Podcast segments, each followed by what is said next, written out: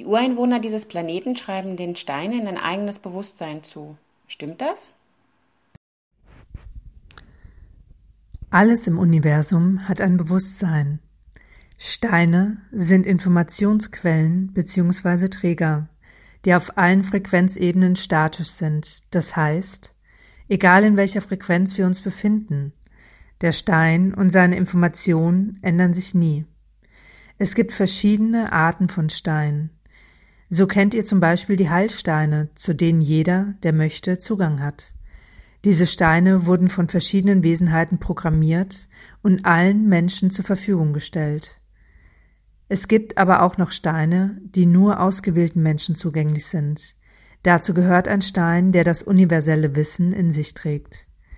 Aber auch noch geringere Varianten davon, die ebenfalls sehr viel Wissen in sich tragen, aber eben nicht das universelle Wissen.